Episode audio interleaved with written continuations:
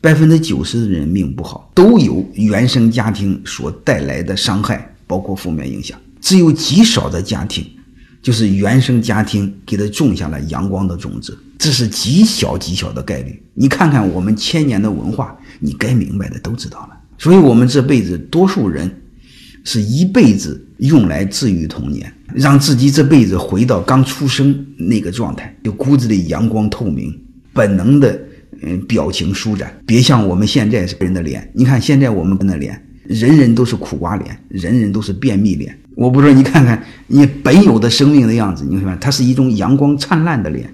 我认为我们这一辈子的治愈，其实就是回到我们刚出生那个脸。